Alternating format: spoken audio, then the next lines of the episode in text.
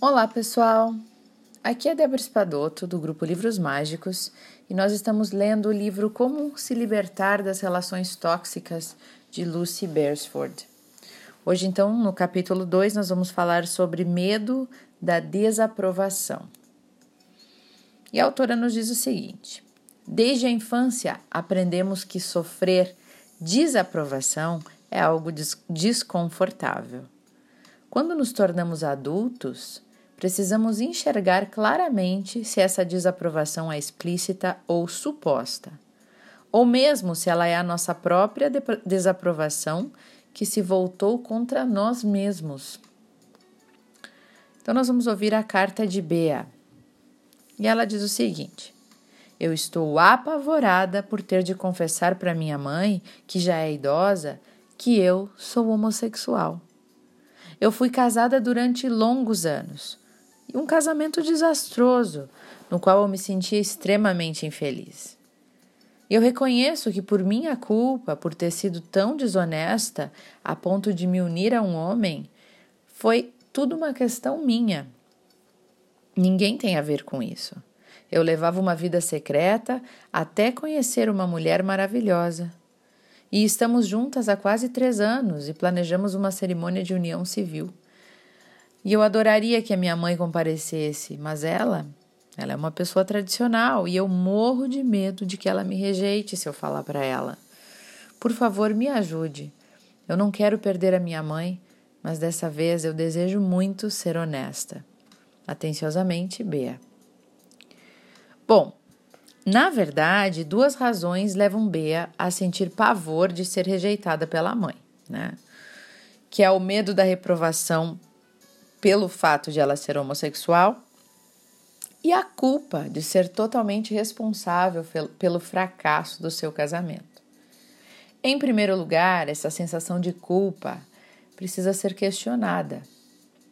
Como explorarei mais adiante no capítulo 4, quando falaremos de companheiros, ambas as partes contribuem para um relacionamento a dois dar certo ou não. Não é culpa de um só quando algo sai errado, né? Para cada membro de um casal que ainda não saiu do armário, há outro que continua a fechar os olhos ou a suprir diferentes necessidades, permitindo que a relação prossiga. É claro que a mãe de Bea pode não reagir bem a essa notícia, é esperado, né? Afinal, ela não apenas vai revelar a sua sexualidade, como também já está há tempos em um relacionamento amoroso. Tendo, Tendo testemunhado o casamento infeliz da filha e sentindo-se provavelmente muito triste com a situação, é possível que a revelação que a Bea finalmente. É, que a revelação de Bea por finalmente ter encontrado a felicidade, possa, de certa forma, deixar a sua mãe um pouco mais aliviada e talvez até satisfeita ou no mínimo pode dar a ela o alívio que os pais costumam sentir quando veem os filhos estabilizados. Trabalhar a ansiedade de Bea é vital, preparando-a cuidadosamente para a conversa que pretende ter com a mãe. Muitas vezes eu faço com meus pacientes o que chamamos da técnica de cadeira vazia, que, como o nome já diz, consiste em conversar com uma cadeira vazia, onde não tem ninguém sentado lá. E dessa maneira, livre de pressões, quando ninguém está olhando, a gente consegue praticar e expressar em voz alta os nossos pensamentos, as nossas crenças, as nossas mágoas ou os sonhos que nos perseguem. E muitas vezes por anos a fio temos as mesmas questões, né? E quando não tem ninguém olhando, né? Quando é a cadeira ali na tua frente, então não tem nada que te interrompa. A cadeira não vai te interromper, né? A, a, cadeira não vai perder a paciência e muito menos retrucar o que tu está falando. Então, uma prática boa até para organizar as ideias do que se vai dizer e como se vai dizer para alguém. Quando a gente precisa conversar com alguém, usar essa técnica é boa. Bom, a Bea não pode ter certeza de como a mãe vai reagir. Até as pessoas que conhecemos há muito tempo podem nos surpreender com suas reações. Mas mesmo assim, o trabalho de, de Bea deve centrar-se em explorar o seu conflito. entre assumir a sua homossexualidade para a mãe e não querer, per não querer perdê-la, né? Até que ela deixe de ser um até que isso tudo, essa questão deixe de ser um conflito e que aí um caminho mais claro apareça diante dos seus olhos, né? Ela quer muito que a mãe esteja na cerimônia da união, união civil delas, mas também ela espera que a conversa seja terapêutica. E após tantas mentiras, até para ela mesma, né, tanta desonestidade com que ela sentia, B, está agora buscando viver com mais autenticidade. Então, como se preparar para uma conversa que pode ser bem embaraçosa, né? Se você, de alguma forma, se identificou com a história de Bea, se tem algo parecido, algo que você esteja numa situação que às vezes não é o mesmo contexto, mas é algo que você precisa contar algo para alguém, e, por exemplo, tem coisas a dizer para os seus pais, né, e teme que eles não gostem ou desaprovem, então talvez seja interessante usar esse processo da cadeira vazia.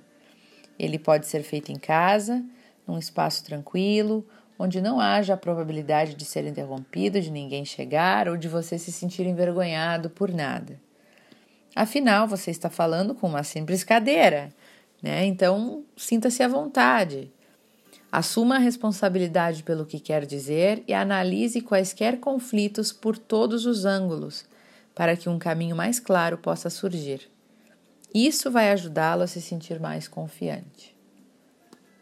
É como um ensaio. Se você estivesse se preparando para uma audição, por exemplo, ou para uma apresentação importante no trabalho, não acharia nada demais praticar em voz alta, certo? Então, algumas vezes essas, essas conversas mais difíceis também requerem um nível semelhante de preparação.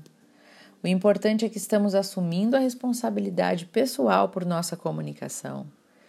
Estamos admitindo para nós mesmos, antes de para outra pessoa, estamos admitindo para nós mesmos o que exatamente queremos dizer. Bom, a dica da autora é o seguinte: entenda que ser verdadeiro consigo mesmo significa que o que você disser pode ser bem recebido, mas que algumas vezes pode não ser também. Você não pode controlar o outro, você não pode controlar a reação dele. O que você pode controlar é o fato de ser verdadeiro com os seus sentimentos.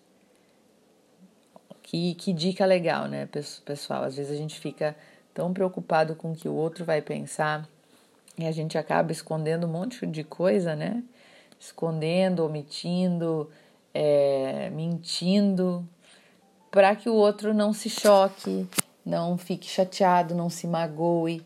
Só que na verdade a gente acaba nos magoando, né? A gente está indo contra nós mesmos quando deixamos de assumir para nós e para o outro também qual é o nosso real sentimento, qual é a nossa real vontade e o que, que é real dentro de nós. Né? Depois vira uma relação de mentiras que dificilmente consegue ser resgatada para um futuro né, saudável. assim. Então, acho que ser honesto consigo mesmo é o melhor caminho sempre. Eu espero que esse áudio tenha trazido boas reflexões para vocês. Desejo um bom dia e até o próximo áudio.